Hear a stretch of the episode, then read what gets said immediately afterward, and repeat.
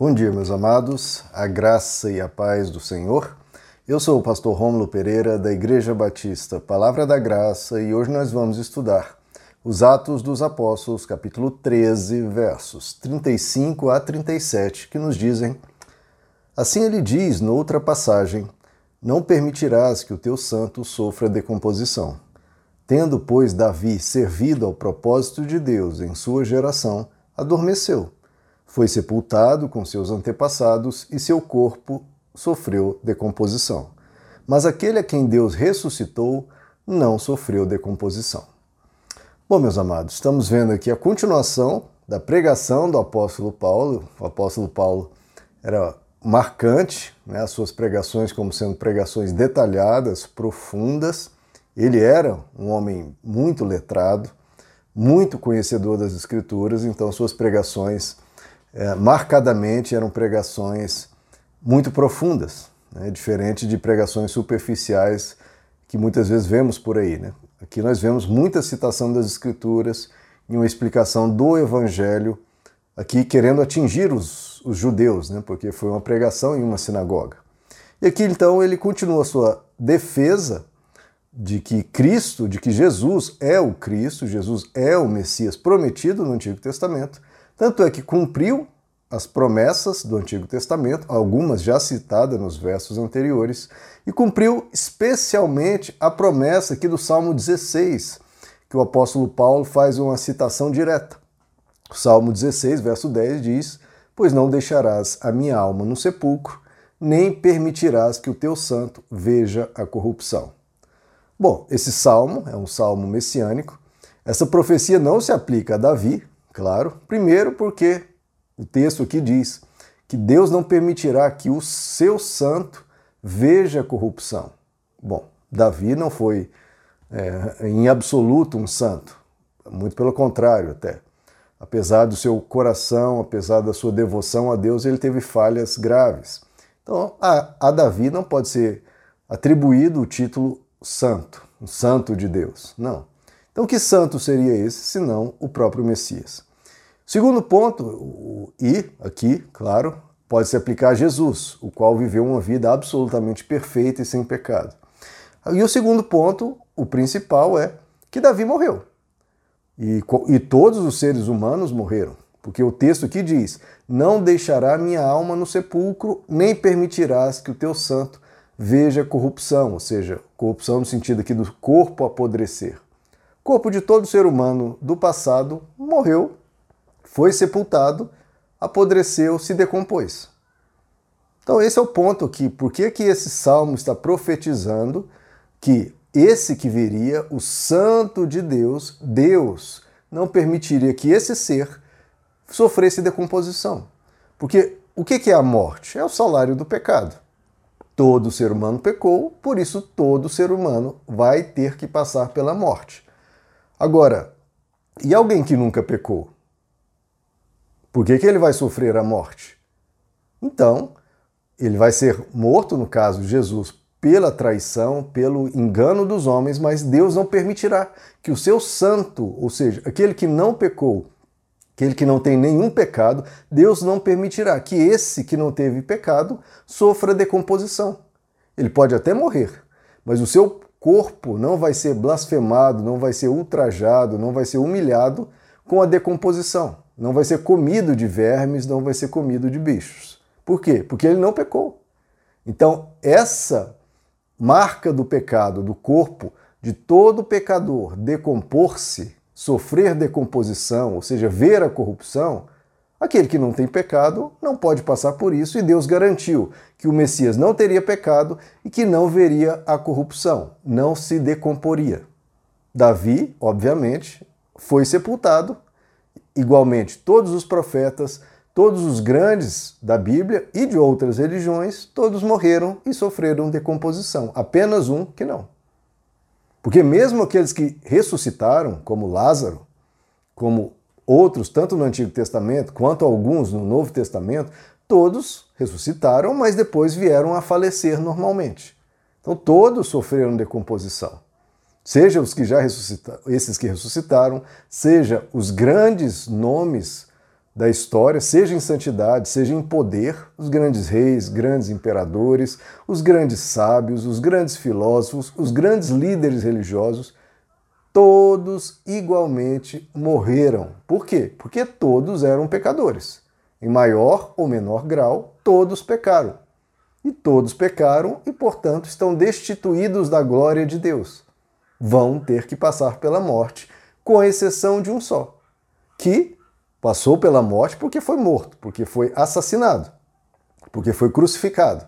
Mas a morte não podia retê-lo, porque ele não tinha pecado. O seu santo não verá corrupção, ou seja, o seu corpo pode até ser morto, mas ele não vai se decompor. Deus não permite isso, não permite a putrefação daquele que é santo, daquele que é sem pecado. Esse mesmo argumento aqui do apóstolo Paulo foi defendido pelo apóstolo Pedro, lá na sua pregação do Pentecostes, quando ele estava absolutamente tomado e cheio do Espírito Santo, e ele enfatiza isso lá em Atos capítulo 2, a pregação que converteu 5 mil pessoas, qual leio aqui para vocês. Ele diz, ao qual, lendo aqui apenas um trecho, ao qual Deus ressuscitou, rompendo os grilhões da morte, pois não era possível que fosse retido por ela porque dele fala Davi. E aí ele vai citar o mesmo salmo, que eu pego apenas uma parte. A minha carne há de repousar em esperança, pois não deixará a minha alma no túmulo, nem permitirás que o teu santo veja a corrupção. Fizeste-me conhecer os caminhos da vida, encher-me-ás de alegria na tua presença. Irmãos, seja-me permitido dizer-vos livremente acerca do patriarca Davi, que ele morreu e foi sepultado e o seu túmulo permanece entre nós até hoje.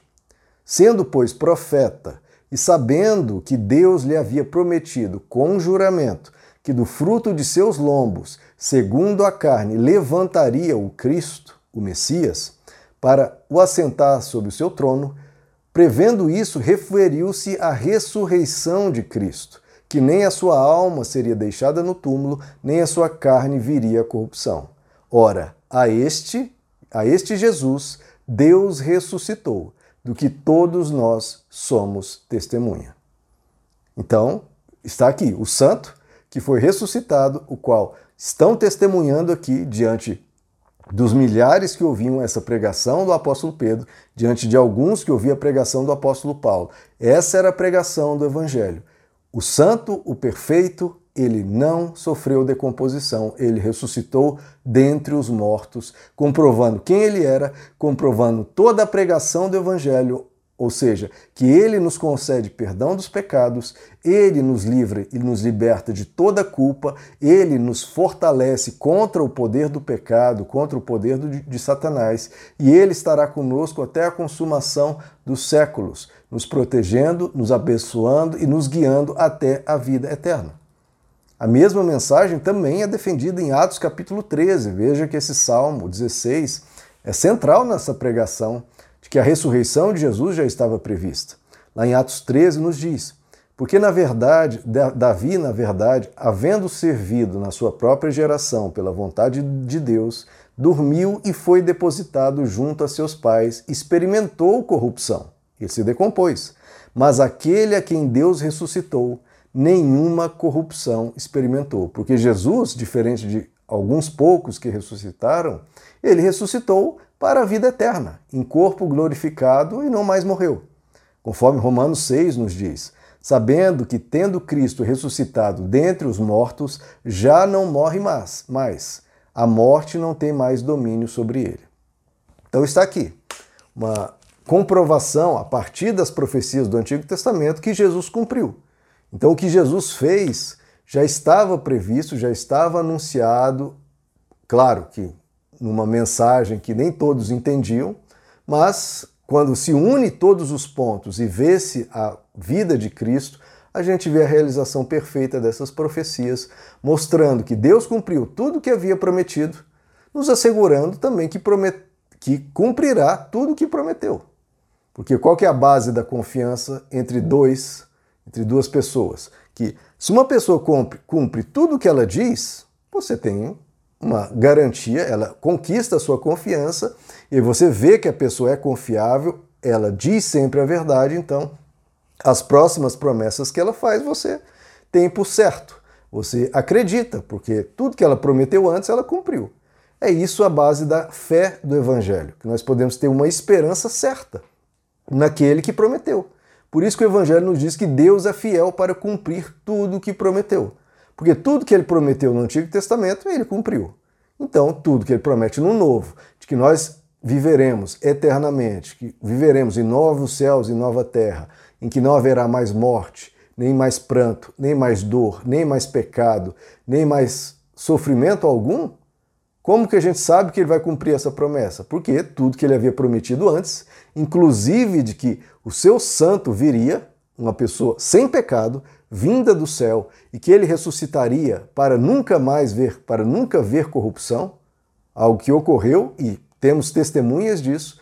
Então, se ele prometeu algo tão grandioso, de que a virgem conceberia, de que aquele que seria assassinado não seria vencido pela morte, então nós temos essa segurança de que nós podemos confiar em todas as promessas de Deus, que Ele virá, nos buscará nos levará para junto de si. Essa confiança é certa.